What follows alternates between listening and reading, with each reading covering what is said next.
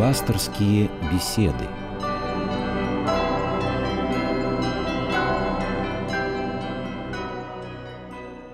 Здравствуйте, дорогие радиослушатели! В эфире программа «Пасторские беседы». У микрофона Анатолий Круглов. Рядом со мной священник Сергей Физулин. Отец Сергей, здравствуйте. Добрый день всем. Сегодня мы поговорим об иконах.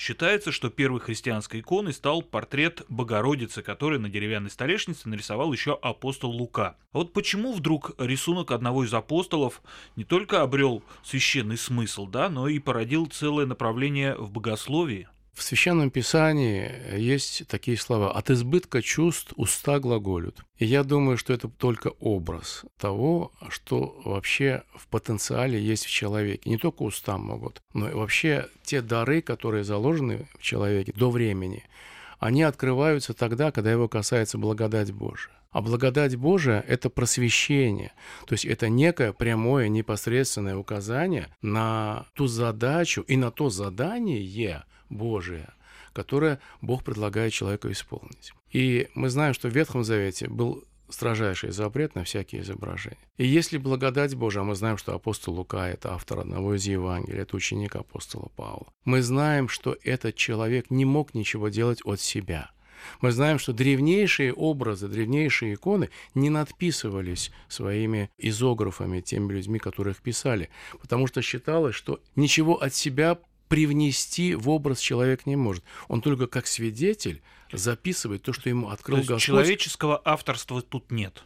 Да, здесь нет, конечно, здесь есть и теургия, здесь есть и ответ, и синергия. То есть есть и Божие творчество, и человеческое соучастие в творчестве Божьем. Но, конечно, Лука преодолевал запрет не просто так, он преодолевал его по благословению Божию. И церковь это прекрасно понимала, потому что это было новое вино, которое вливалось в новые мехи. Евангелие – это, конечно же, не революция. Вот некоторые говорят, что Христос – это некая революция. А революция, если задуматься, это слово, означающее как раз откат в противоположную сторону – движение назад. Нет, это именно было движение вперед. Движение, то есть движение, это эволюция была. Это инволюция была, я бы сказал бы так. Инволюция, то есть это внутреннее, внутреннее было движение прежде всего.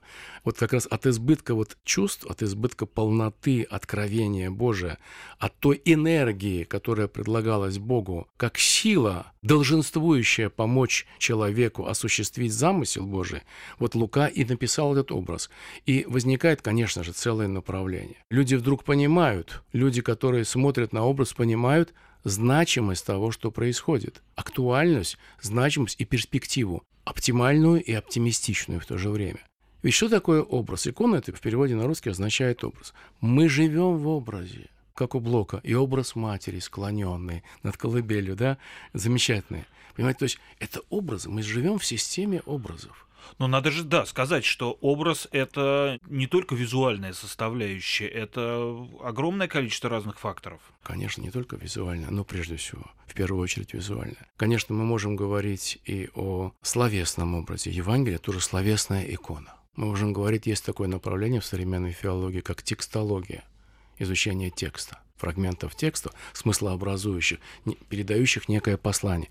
Поэтому это тоже некие образы. Целостный текст, ну, скажем, там, стихотворение, или текст, посвященный определенной экспрессии, да, определенной э, идеи, связанной с какой-то значимой для а, художника, для автора целью. То есть это тоже образы, это тоже некие послания. Вообще надо сказать, что образ — это всегда послание, это некое предложение. И мы живем в системе образов. Я что хотел сказать? Моя мысль в том, что Почему так важна икона?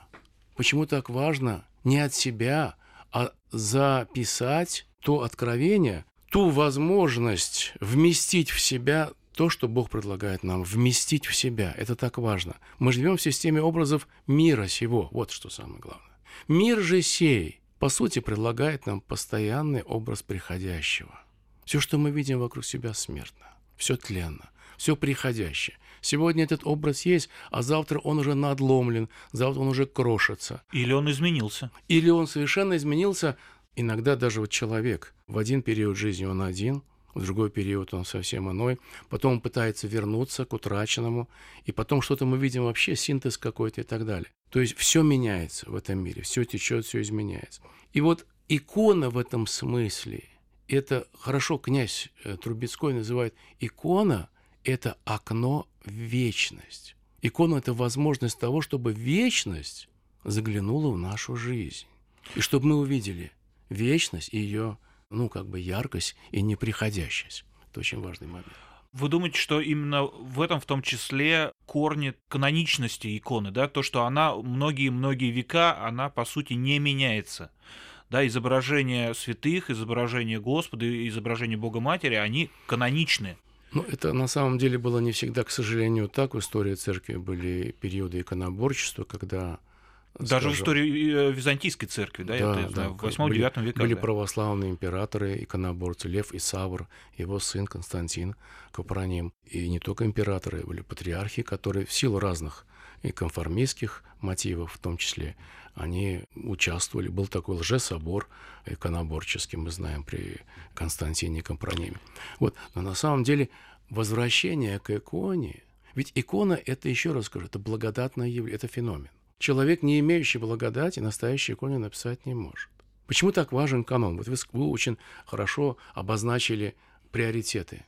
Вот канон, что такое? Канон – это свобода, ограниченная благодатными границами. Тоже благодатными границами. То есть то, что за пределами канона, это уже не свидетельство об истине. Художник, который хочет не выразить себя. Вот сейчас современное искусство – это самовыражение, это экспрессия, это всевозможные направления, да, это разная э, поэтика, да, то есть разная система образности, разные послания, вплоть до абсурда там и так далее. Вот. А здесь нет, здесь ничего от себя. Я как вот свидетель в суде обязуюсь говорить правду, ничего кроме правды, только правды. Да? И вот и художник, и, как, скажем, Андрей Рублев, он 40 дней постится перед написанием вообще единственный в истории, вот как бы это вне канона. Это как бы, ну, нельзя назвать нарушением канона, это сверхканон. Это особое откровение Божие было человеку, нашему единоплеменнику, вот, о том, чтобы изобразить неизобразимое. Вот икона Троицы. И когда он совершает, когда он исполняет, когда он понимает, что это не его желание, а это Бог благословляет, ему является композиция, он ее видит сначала, и потом только срисовывает. А в чем тогда роль художника? В чем роль иконописца? Смирение перед истиной. То есть он должен открыться и пропустить он, через себя он, как некое послание. Можно да? так вы сказать, как вы говорите. Он должен смириться, да, он должен принять это послание и передать его. Трансляция, так можно сказать, передача. Передача того, что Господь ему открыл. Почему я говорю об иконе Троицы? Она была написана после смерти преподобного Сергия. Он был монахом Троицкой Сергиевой Лавры на тот э, момент времени. И по благословению игумена он написал то, что никто не писал до него. То есть икона Троицы, она имела сюжетную базу. Скажем так, это была та Троица, которая являлась Аврааму, а там это все было и Сара у шатра, которая усомнилась э, и так далее. Ну, мы знаем библейский сюжет. Uh-huh. Та Троица, которую написал Андрей, преподобный, это совершенно новое. Она до сих пор любого человека, кто не ангажирован, конечно, кто хотя бы прямодушен и честен перед собой, она опрокидывает в любом состоянии. И интересное надписание, титуляция этой иконы, которая была по благословению игумена Никона, это ученик преподобного Сергия. Для чего нужна вообще икона? Вот это очень важный момент. Для чего она нужна нам? Понятно, что есть послание, есть откровение, есть верующий иконописец, там, который выполняет это задание Божье. Но вот очень важный момент. Нам-то для чего? Вот, да, или простым людям. Почему не Евангелие, как говорят иконоборцы? Вот, или там Евхаристия, они предлагали, да, у нас есть икона, говорили иконоборцы. Это литургия, Евхаристия. Вот сохраним эту Евхаристию, это будет наша икона. И это тоже икона, конечно. Это икона, ну, такая как бы комбинированная. Это там и пение, там и служение, там и тексты.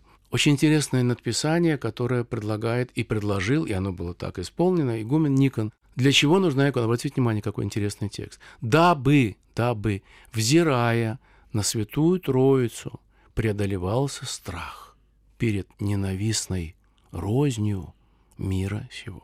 Поясните. Икона Троицы – это икона подлинной любви. Мы видим на этой иконе взаимное притяжение лиц Святой Троицы. Это изображение неизобразимого.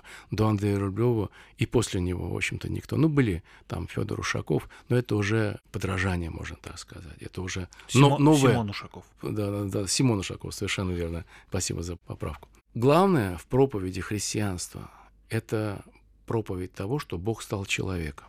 Почему вообще мы можем поклоняться иконе? Главный аргумент тех, кто защищал икону от нападок на то, что вот икона может увести человека в мир иллюзий, химер, отклонить его от пути истины, исти, истинного пути. Главное в христианстве – это то, что Бог стал человеком. Это то, что не принимается в других мировых религиях категорически. Это неприемлемо. Ни в иудаизме, ни в исламе. И вот здесь как раз наше право, и не только право, наша обязанность иметь иконы в храмах и писать образы святых, потому что апостол Ян Богослов говорит об этом. Бога никто никогда не видел. Единородный Сын, сущий в недре отчим, Он явил. Вот явление Бога, это эпифания, явление Бога, это и позволяет нам это и есть как бы благословение Божие на то, чтобы мы писали и поклонялись и молились перед иконами.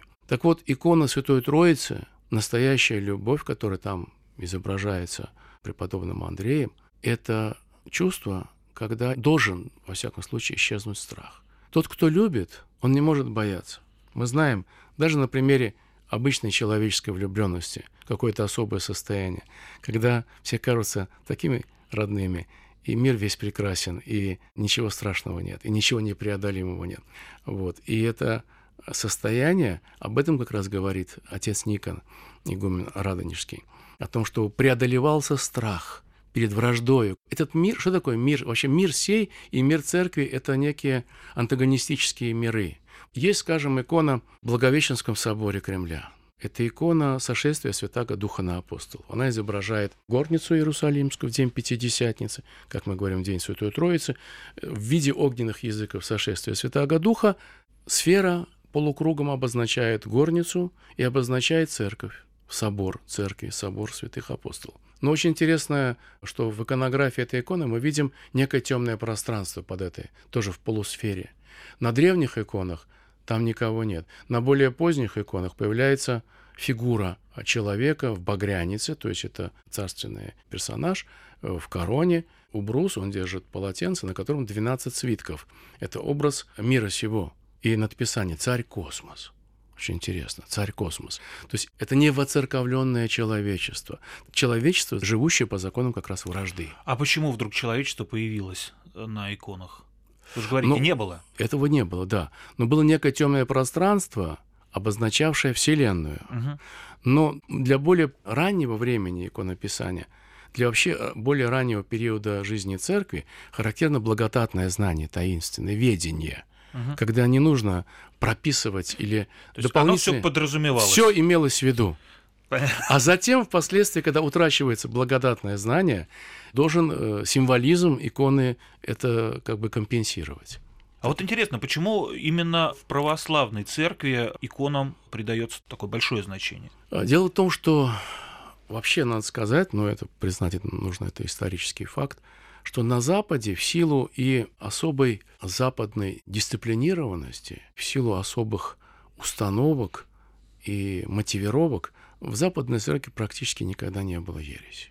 И поэтому ереси возникали там, где была жажда истины, на Востоке, как раз православной. То, что, ну, когда-то была единая церковь до XI века. И отсылка к авторитету римского епископа, то есть папы римского, как мы сейчас его называем, да, то есть это была отсылка к той точке опоры, на которой можно вообще было, в принципе, исторически сослаться тем людям, которые вели дискуссию. А были ересиархи, были, то есть люди, которые предлагали, а, что вот то православие, которое нынешнее или которое еще вчерашнее, оно не совсем православие, и вот нужно его несколько э, видоизменить. И вот папа был той точкой, на которую можно было опереться. Римская церковь исторически. И поэтому болезненность и опыт исторический именно православной церкви, изживания ереси, изживания того, что прямо как бы препятствует человеку на пути спасения, на пути вхождения в Царство э, Небесное, вот этот опыт, он особенно дорог именно Восточной Церкви, потому что ереси преодолевались. То есть они изживались. Возникла целая наука, богословская наука, благодаря тому, что были ереси. Вообще, надо сказать, что Священное Писание Нового Завета – это всегда реакция. Это реакция на некие вызовы. Евангелия ведь не написаны сразу после того, как Христос воскрес. Они написаны через несколько десятков лет, как вызов на таких вот авторов, еврейских, скажем, авторов христианства, как Цельс или там Порфирий и другие. И поэтому вот эти вызовы порождали необходимость в апологетах, в тех, кто защищал истину нужно было защищать, и появлялись эти люди, они отвечали на эти вызовы, отвечали, надо сказать, достойно, и возникло это направление богословия. Икона ведь тоже богословие, только ну, как богословие говорил Сократ, в, в споре познается истина. А, ну, не, не совсем так. Это не Сократ, нет, наверное. Сократ называл свою философию, ну, он говорил, что я всего лишь акушерка. Он говорил о том, что истина есть в каждом человеке. Задача философа — помочь человеку родить эту истину. Родить истину. Да, он говорил, что истина, она есть до всего. Выше. Да, она до всего, до всякой эмпирики, она до всего. И поэтому надо помочь. Надо помочь человеку совершить эти роды. Вот. Конечно, я согласен с Сократом в этом смысле. Но что касается именно православной церкви, восточной церкви, я подчеркиваю, восточной uh-huh. православной церкви, которым, конечно, безусловно, принадлежим, то исторический опыт как раз позволяет нам чувствовать себя очень уверенно в смысле иконопочитания. Не, мы ну, можем всегда найти. Не, ну просто э, то, что нам позволит мы все сохранить знаем, что религиозная традицию. живопись на Западе она была, есть и существует, да? Но она же выродилась. Но она выродилась. Она выродилась сразу почти. Вот что интересная вещь. Это такое интересное, парадоксальное, можно сказать, явление. После Великой схизмы 1054 года, когда происходит... Не сразу он произошел, но обозначился путь к расколу между Западной и Восточной церковью. Угу. То почти э, ну, не почти сразу, все-таки 200 там лет, уже возникает, скажем, возрождение, и раннее возрождение, мы видим, мы видим эту акцентуацию на возвращение не к православию, а к эллинистическим образцам. Да, к античности. Да, то есть вот как раз к тому, а что такое ан- античность или, как мы иногда говорим, язычество? Это полнота телесности, это карнавалы, которые возникают в Западной Европе, да, карнавал — это праздник плоти. То есть это полнота телесности, и мы видим и у фламандцев, мы видим потом это и у испанцев, мы видим у многих других религиозных художников, мы видим эту полноту телесности. Вот как-то мне рассказывала одна моя знакомая, она была в Эрмитаже, и картина Рубинса, и стоят простые люди какие-то русские. И вот они стоят, смотрят и говорят, ну здоровый мужик вообще. Ну есть же выражение, рубинсовские формы, да? Да, да, да, да, да. Вот эти трицепсы, бицепсы, настолько анатомически точно. Но в этом нет уже иконографичности, здесь нет таинственности. Это полнота телесности. Фактически это даже, я бы сказал, сверхантичность. Это не преодоление, это развитие. Это как раз та самая эволюция, о которой мы говорили в начале. Это развитие античности. Античность там все-таки строгая форма. Угу. А здесь уже игра. Игра плоти, игра вот этих движения мышц. Это синева подкожных, так сказать, э, жилок там. Да, жилок там и так далее. Ну, то есть можно еще сказать, что слишком много художника как раз в этих произведениях. Да, конечно, конечно. Излишне много. Совершенно верно.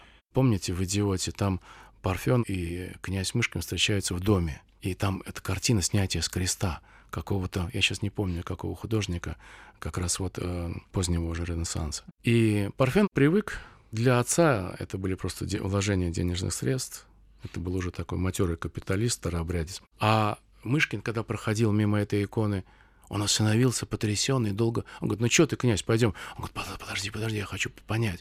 И он говорит, слушай, от этой иконы же вера пропасть может.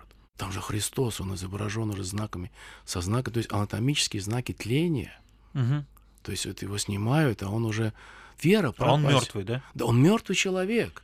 То есть это натуралистичность, конечно, это вот здесь человека Божия, не Бога человечества, не откровение Бога через человека, через образ, а человек, который от лица Бога говорит свое. Но ведь и э, живопись западная повлияла и на русскую живопись, и на иконопись в том числе, в какой-то степени. Да, если мы говорим, Конечно. вот вспоминали сегодня Симона Ушакова, а он же в в 17 веке писал, уже был закат эпохи Возрождения. Ну, дело в том, что, слава богу, мы отсталая страна. Я всегда говорю, слава богу, а когда нам предъявляют, что мы отсталые, я всегда кричусь и говорю, слава тебе, Господи. Можем Мы посмотреть, как там все закончится. Мы, отстаем там на 100 лет иногда в чем-то, а где-то на 200, да, где-то там. И даже в наше время особенно это отставание даже в 20 лет, оно очень важно. Потому что это метафизическое отставание. Это просто можно сложиться, схлопнуться, если успевать за тем, что делается в другой культуре. Поэтому, конечно, влияние живописи. Мы знаем, что, скажем, такое время, как 16-17 век, о котором вы сказали, это колоссальное влияние вообще не только живописи, это влияние нового пения, когда в России э, потихонечку отступает знаменный распев, приходит э, новое пение вот, по европейским каким-то образцам. Когда перестают молиться во время пения, а начинают исполнять музыку красиво. Арии. Музы- музыка побеждает молитву. Нет, не арии, не ариоза, но вот музыка возникает. То есть мелодичность, форма, форма над мелодичность. содержанием. Да, да, да, да, Да? да, да, совершенно верно, да, совершенно верно. Поэтому и, конечно, в образе иконы, и эта борьба, она продолжается до сих пор.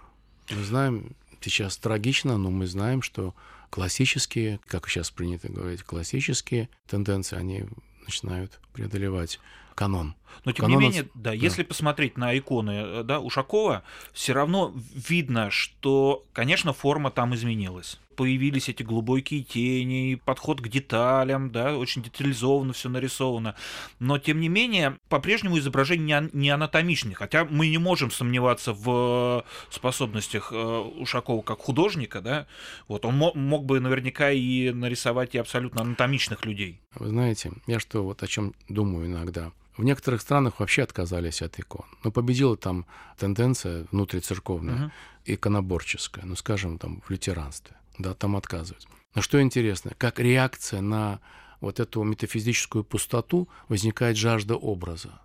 Там возникает музыка совершенно новая, которая вот именно в этих странах, в Германии в частности, да, мы знаем, что это немецкий народ, это вообще нация меломанов. Не только эта пустота заполняется чем-то другим, потому что человек, мы знаем, природа не терпит пустоты, но и интересно то, что эта жажда образа выражается в том, что на Запад вывозится, в частности в Германию, колоссальное количество русских икон в 20 столетии. То есть заполняется Да, пустота. потому что там колоссальная литература есть. Там очень до сих пор это, это сохраняется.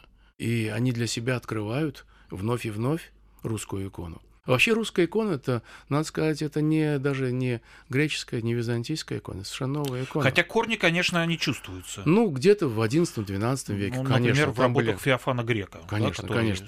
А, был но, мы, но, мы, византийцем. но мы видим, что, а, скажем, в русской иконописи мы видим новое явление, мы видим другое совершенно свидетельство, уже оплодотворенное новым опытом и новой жаждой и новым исканием истины.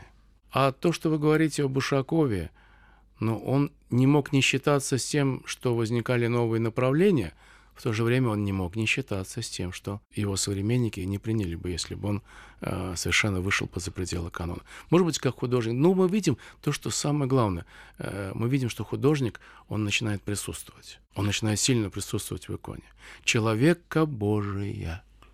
А как вы думаете, эта тенденция, она положительная? Это общая тенденция. Потому что в 20 веке, мне кажется, э, если говорить о современных да, иконах новых святых, например, то там э, художник прям чувствуется, чувствуется все сильнее и сильнее. Вообще это общая тенденция истории.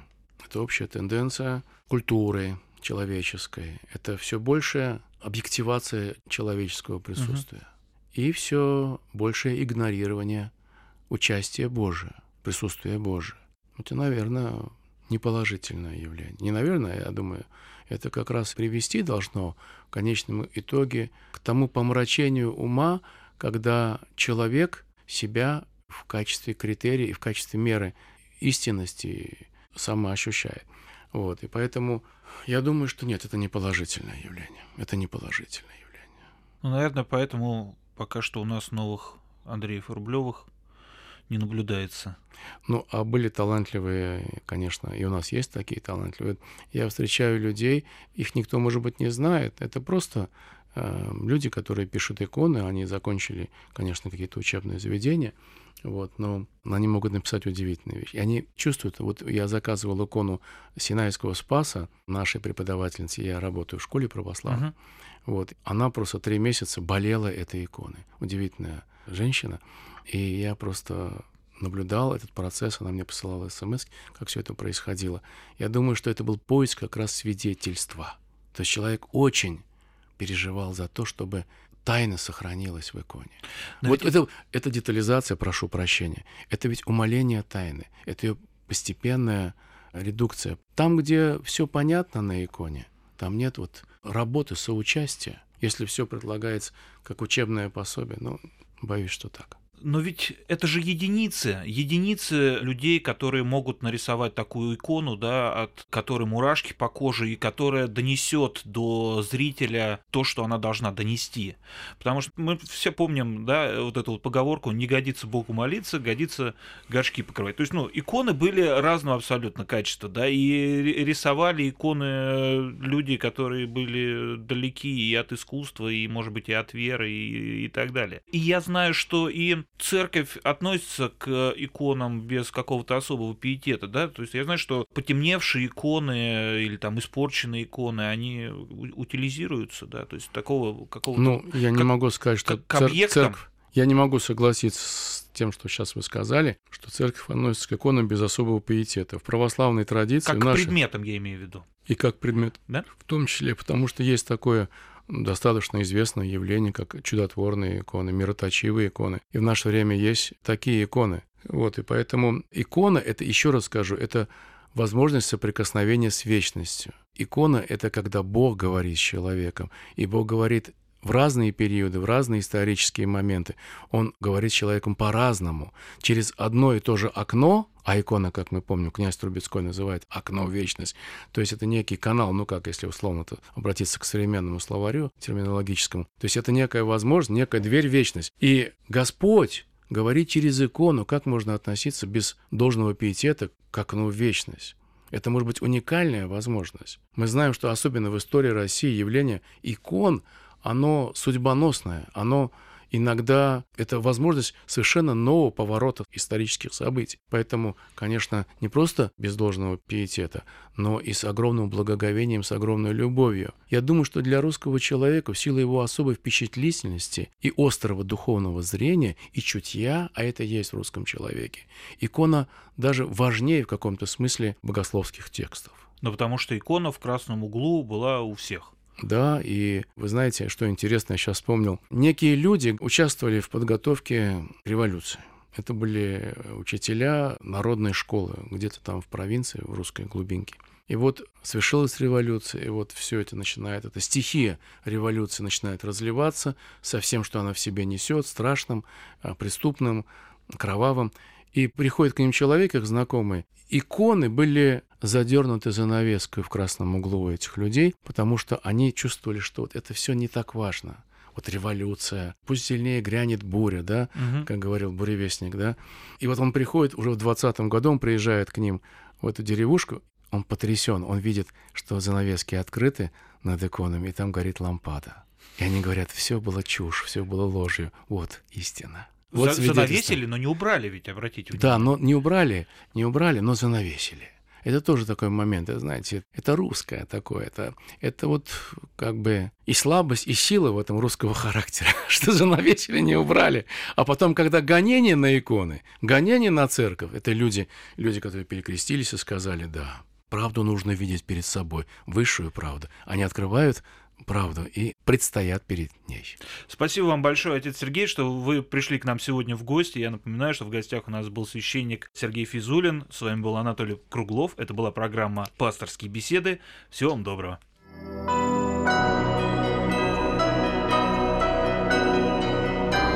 Вы слушали программу «Пасторские беседы» из цикла «Мир, человек, слово».